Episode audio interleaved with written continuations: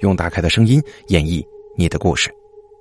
大家好，这里是大凯夜谈，我是大凯。最近呢，咱们邮箱收到的投稿邮件真的是呈爆发式增长啊！当然了，大凯也会提高对大凯夜谈的更新频率，争取让每个朋友的故事都能够读到。咱们呢，还是那句话，您或者您身边的朋友、家人经历过哪些离奇古怪的怪事匪夷所思的奇遇？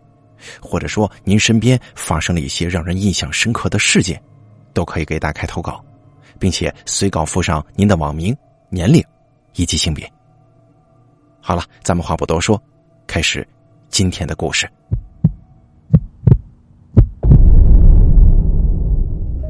第一个给咱们投稿的朋友，他的网名叫做“非同寻常”，他是这么说的：“凯哥你好，我是来自山东东营的听友。”我非常喜欢你讲的各种故事，每天晚上睡觉之前跟值大夜班的时候听你的故事都是我的固定节目。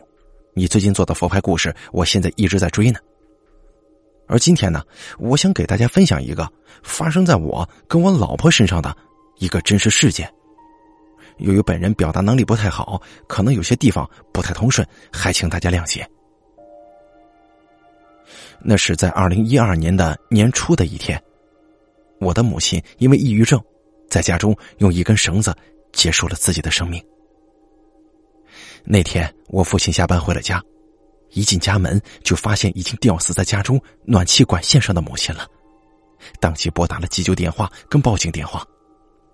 但是，等医生和警察赶到的时候，当即宣布死亡。哎呀，剩下的日子就是我跟我父亲开始料理母亲的后事。三天之后安葬了母亲，在家休整过一段时间之后，我跟父亲就继续回到了自己的工作岗位，开始工作。由于我跟父亲的工作性质都很特殊，他经常在单位值班，而且单位离家比较远，所以呢，一般都住在单位宿舍。而我则是在外地工作，两周回来休息一周，啊，暂且叫周休吧。所以回来休班的时候，经常是我一个人在家。在母亲去世两个多月之后，有一天晚上，我正在睡觉呢，迷迷糊糊的就听见有高跟鞋在瓷砖地上走动的声音。那声音呢，听的是真真切切的，并且那个脚步声由远及近，一直走到了我的床边。在半梦半醒之间，我觉得我当时是睁着眼睛的。想看看是谁，但是身体又不能动。不过我的意识仿佛在告诉我，母亲回来了。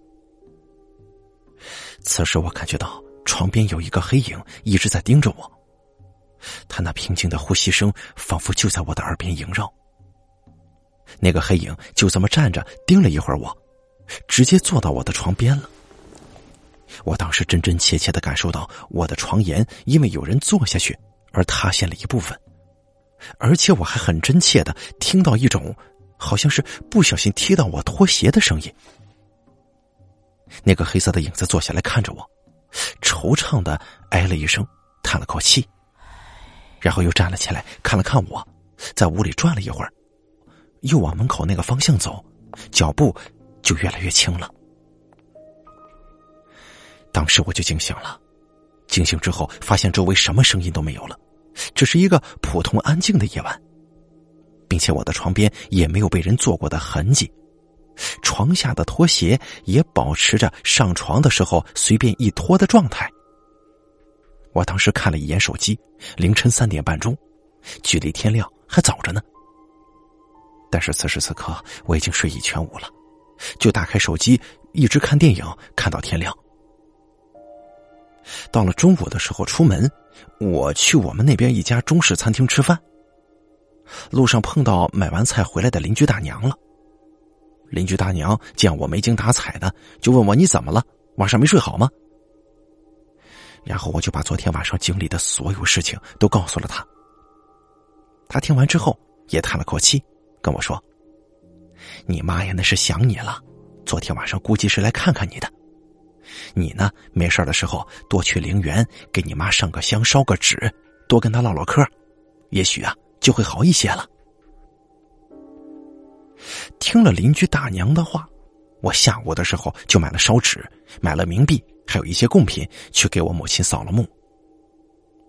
又过了一段时间，我老是做着差不多的梦。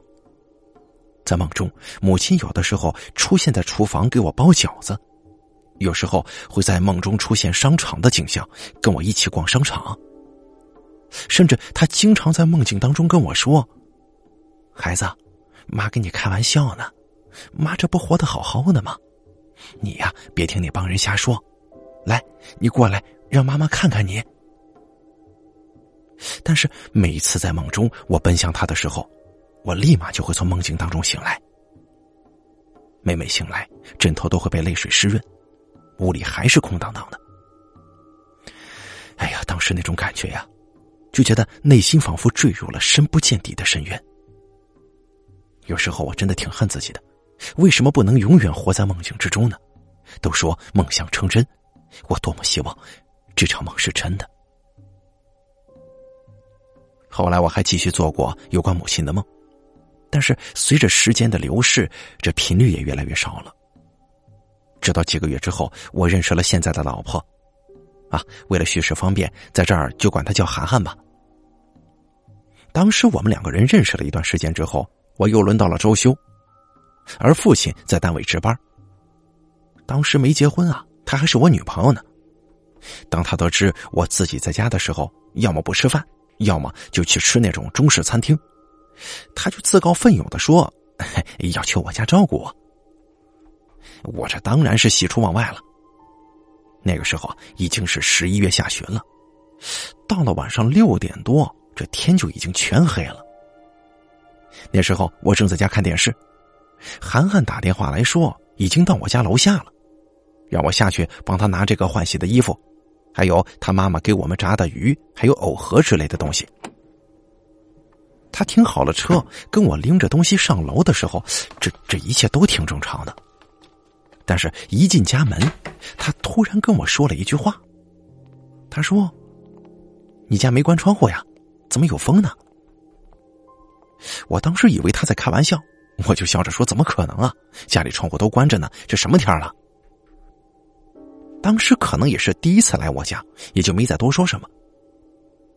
给我做好了饭，正在吃饭的时候，他又跟我说：“他说他胳膊麻了。”不是怎么的，我当时只是觉得吧，涵涵也是他们家独生女，肯定是因为父母宠爱，干活少，所以乍一做家务，做个饭菜什么的，肯定不太适应。我就跟他说：“一会儿吃完饭，我去洗碗吧，你坐这歇会儿啊。”等我洗完了碗筷，收拾完厨房之后，我就看着他呀，窝在沙发上那个躺位的位置，没精打采的。我就问他：“你怎么了？不舒服吗？”他说：“可能是累的吧。”我让他多喝一些水，还问他：“你感冒了吗？”他说：“我也不知道怎么回事刚才只是右胳膊麻，现在身体从脊椎往右都是麻的，而且那种感觉越来越严重了。”我当时一听就觉得他可能是下午又帮着家里扎东西，又是收拾衣服什么的，还大老远开车过来，肯定是累的。我就跟他说：“哎，要不咱早点休息呗。”他意味深长的看了我一眼，就跟我去休息了。这晚上的时候啊，你这这，我想跟他亲热亲热，手刚搭到他身上的时候，他就一下子把我推开了，还跟我说了一句：“今天晚上没兴趣。”就翻过身子背对着我睡了。我当时也没觉得有什么，可能是不舒服呗。在凌晨的时候，他推醒了正在熟睡当中的我，他跟我说他做了个梦。我问他这这这有什么大惊小怪的？做的啥梦啊？他说他在半梦半醒的时候，感觉到有个人在我面前晃悠，还低下头看我。他还说，甚至都能够感觉到这个人的喘息声。哟，难道是我妈吗？我当时立马就想着我妈了。这想想也对，自从母亲去世之后，除了带着哥们儿来家喝了两次酒，涵涵是我带回来的第一个，也是唯一的一个异性。我想啊，母亲肯定是在那边知道了，所以想过来看看吧。但是想了想，现在是半夜呀，我可不能这么说呀。为了不让我女朋友涵涵害怕，我就编了个借口说没事你呢就是这两天太劳累了，好好睡一觉就没事了。于是呢，又把她哄睡了。第二天的时候，我起床比较晚，看见涵涵已经起来了，正坐在我爸妈那张床沿上，一边玩手机一边充电。看我起来，就跟我一起吃了饭，出去玩了。酣畅淋漓的逛了一天街之后，晚上回到家，我们两个人洗了澡，就早点上床休息了，一觉睡到第二天。可是我们两个人吃早饭的时候，涵涵说他又做噩梦了。他说他这回记得特别清楚，而且还看到了梦中那个女人的脸，并且啊，那个人还礼貌的说了一句：“今天坐在大床上的人是你吗？”说完之后，他就要过来。再往这边走的时候啊，涵涵就醒了。我就问涵涵：“我说你梦到的那个人长什么样啊？”听我女朋友说出那个人的长相之后，她所描述的跟我母亲的相貌是一致的呀。我又问她：“你说他站在一个角落里头，是哪个角落呀？”接着，涵涵给我指了阳台的一个拐角。我一看，当时脑袋都炸了。那正是母亲寻短见自杀的地方。哎呀，事已至此，我只能跟他说：“是不是我妈来过了呀？而且你昨天坐了她的床，她不认识你，所以她晚上想过来看看。”我这话一出口，涵涵一听，也有点感同身受的说：“我来你家这几天呢，不光身子发麻，而且那天啊，你下楼买东西的时候，我一个人在你家。”那种感觉就更严重了。等你回来的时候，我身子发麻的感觉这才少了很多。我说道：“我说要实在不行的话，下午我带你去陵园给我妈扫个墓吧。”他点点头答应了。下午扫完墓以后，晚上他就再也没做过类似的梦。虽然还有身体发麻的现象出现，但是比以前来说那是缓解很多了。直到后来，我跟父亲分别买了新房入住之后，老房子租给了别人，这一切才归于了平静。现在啊，偶尔我还能够梦到我母亲，有的时候她在梦境当中只是远远的看着我，有的时候我感觉她就在我身后。但是我知道，我妈不可能害我的，或许啊，这就是长辈的一种牵挂吧。不管什么情况，什么时候。天下所有的父母都希望孩子能够健康平安，咱们做子女的，除了孝顺之外，还得保护好自己，让自己平安幸福，不要让老人牵挂担忧，这才是对老人最好的回报。好了，这个叫做非同寻常的朋友给咱们提供的故事，咱们就说完了。咱们接着说第二个故事，给咱们投稿第二个故事的朋友。叫千莹，他是这么说的：“大凯你好，我是你忠实粉丝，就是那种把你之前播的全部都听完那种，我真是喜欢你很久了。我呢是个女生，你叫我千莹就好。我的老家呢在山东东营垦利县的农村，那里啊是黄河入海的地方。在二十世纪六十年代，中国第二大油田胜利油田在东营建立了。”没有到过东营的人大概想象不到，直到二十一世纪初，这里啊还遍地都是提油机。我们本地人呢管它叫磕头虫。这胜利油田发展的很快啊，当年负责勘探的队伍甚至都发展到了新疆、内蒙等地。啊，当然了，与此同时啊，他也为东营人提供了大量的就业机会。我们家对门的哥哥就在这其中。说是哥哥呀，其实跟我家没什么亲戚关系，而且年纪也比我爸还大一些，只是啊，这村里人重辈分嘛。他比我爸小一辈所以我叫哥哥，在这儿我们就叫他刘哥吧。那年我上初三，也就十五六的样子。那时候刘哥在油田上班，负责提油机的安装工作，干了几年之后挣了些钱。于是家里就打算把住了十几年的老房子翻盖一下。很快，他们全家就搬到了刘哥的父母家，而他们家的房子呢，就正式开始翻盖。过了一段日子，房子盖好了，就在要进去住的时候，刘哥接到了公司派来的新任务，要去外地勘测石油，薪酬是相当可观呢。正巧的是，家里新盖了房子，没钱了，哎，刘哥就二话不说出发去了。不过呢，他这一去，就再也没能回来。时间过去了几个月，新房子干透了，也装饰好了。对门刘哥的媳妇儿刘嫂，带着孩子离开了公婆家，住进了自己家的新房子。这母女俩喜气洋洋的住进去了没多久，当夏天来临的时候。油田的负责人却给这家人带来了一个晴天霹雳：刘哥在外地油田出事儿了。当天早上上工的时候，他路过了一个提油机，机器上有一块没安装好的钢制零件，从十几米的高空坠落，正好砸在了刘哥头上。他的安全帽当时就被砸烂了，头也被砸得血肉模糊，而人当场停止呼吸。刘哥只有一个比我大七八岁的女儿，于是他的父母就让他的弟弟去接回刘哥的遗体。那个年头，刘哥的尸体大老远的没法往家运，而且入夏了，天气渐渐热，他们的家人呢就决定在当地火化，只把骨灰带回来。一般人死之后会停放在正屋的客厅里，并且在院子里设灵堂，子女守灵，亲友吊唁。三天之后再下葬。而在我们老家呀，还有这么一个说法，就是如果一个人是意外横死在外面的，那么他死之后，尸体也不能进屋子，只能在自家院子里摆灵堂停尸，这样死者的魂魄才能留在大门外头，进不去屋子。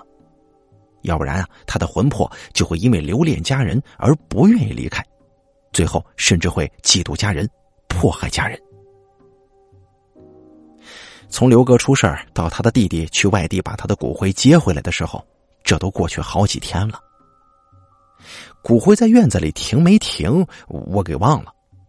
只记得我妈后来说，他们家呀还找人办了招魂仪式呢。这种仪式就是让在外头死的人找到回家的路，不至于死了魂魄还流落异乡。然后呢？就赶在头七之前下葬了。我有个小姑姑，当年二十四五岁，还在上大学，是我爸爸的亲妹妹。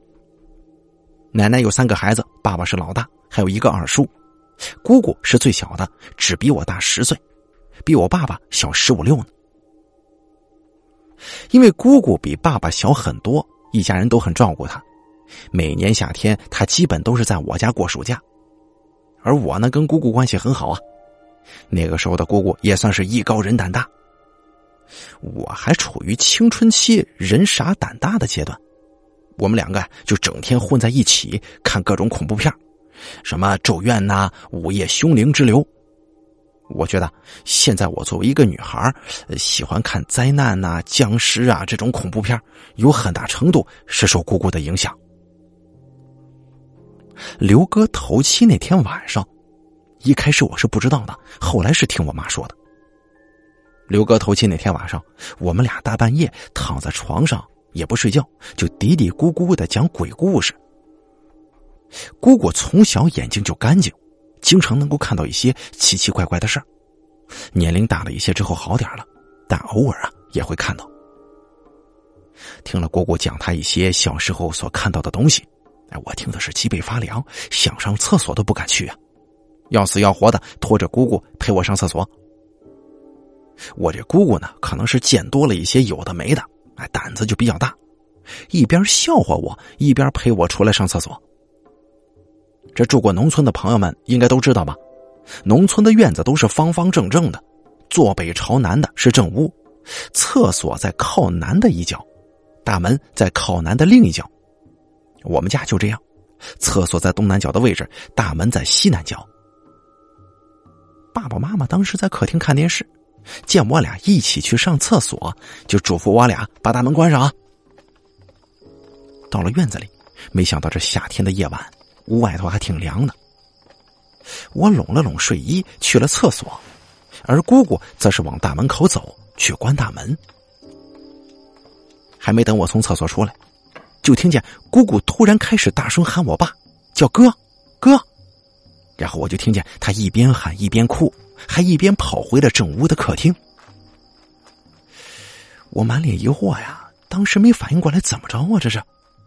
上完厕所就跟着回了正屋。回去的路上，我看见大门底下的灯还开着，门也没关上，我就感到更奇怪了。进了正屋，姑姑还在哭，我爸妈也被吓一跳啊，一直在问怎么了，谁欺负你了还是怎么的？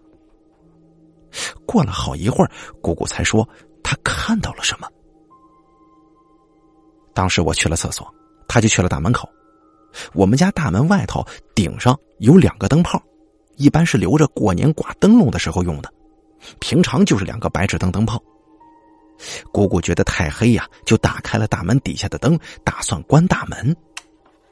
但就在她关门的时候，一抬头，竟然看见对门家大门口蹲着一团黑影呢。我姑姑说，她就蹲在对门大门的一侧，低着头。后脑勺上有个血洞，这血洞里头白的红的一片，还在咕咚咕咚的冒着血。他当时就吓傻了。他见过我们所说的鬼，但是他头一回见这么惨的，动都不会动了。接着，那个黑影好像发现了姑姑，慢慢的抬起了头。直到这个时候，姑姑才看清眼前的这个黑影，赫然就是死去的刘哥呀。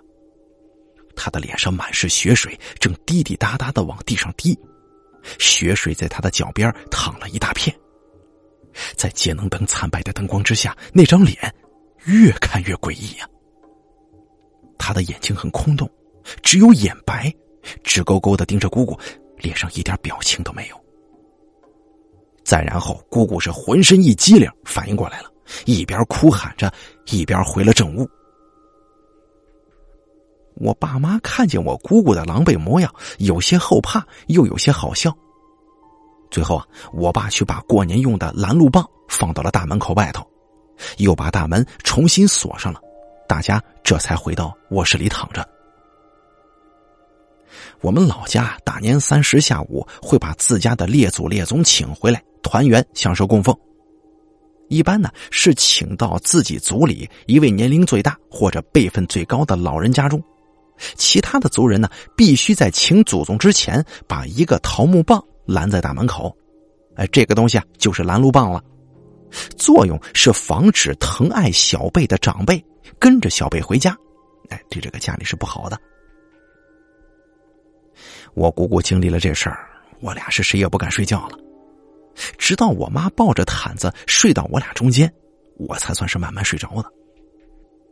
结果第二天清早。我就被我妈从床上拽起来了。我妈跟我说：“你姑姑发烧了，让我自己在家。她跟爸爸陪姑姑去医院，还说什么应该是昨天晚上冻着了。不过出了这事儿，我哪敢自己在家呀？我就跟着他们一起去了医院。我爸把我们送去了医院，姑姑在医院里打了退烧针，两三个小时之后，这高烧才是退下来了，但是一直在发低烧。”后来低烧烧了两天，还是退不下来，奶奶就说：“实在不行啊，找个人来看看吧。”妈妈就揣了两包烟去找了我们村里的神婆。这神婆晚上拿了一双筷子、一个碗，在我们家院子里鼓捣了一阵之后，就说：“姑姑看见了不该看的，吓得掉魂了。”当天晚上半夜，我奶奶在我家院子里拿着姑姑的衣服，还有一捆香。给姑姑叫了魂儿，不过咱也不知道是把魂儿叫回来了，还是这退烧针、退烧药发挥作用了。反正第二天呢，姑姑就退烧了。这事儿啊，到这就完了。之前呢，我对于这个叫魂、收魂之类的事儿，一直是不怎么信。但是经过这件事之后，我觉得有些东西应该敬畏啊。不过对于大家来说呢，其实信则有，不信则无。只要怀揣着敬畏之心。总是没错的。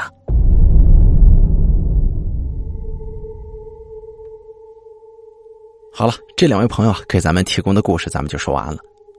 第一个给咱们提供故事的朋友叫非同寻常，他说的就是他母亲呢去世之后啊，这家里经常会有一种感觉，睡眠的时候啊，总感觉旁边有人坐着，自己寻思来寻思去吧，就感觉好像是自己去世的母亲。到后来找了女朋友啊，在家中生活的时候呢，这个母亲好像是又再次到访，看了看自己将来这个啊，可能是准儿媳了。其实关于这个逝去的亲人回魂回家来看看，我说了很多这样的故事，大家可能也听了很多很多这样的这个咱们其他听众朋友们的真实经历。其实啊，不管在什么时候，父母对我们的爱都是最真挚的。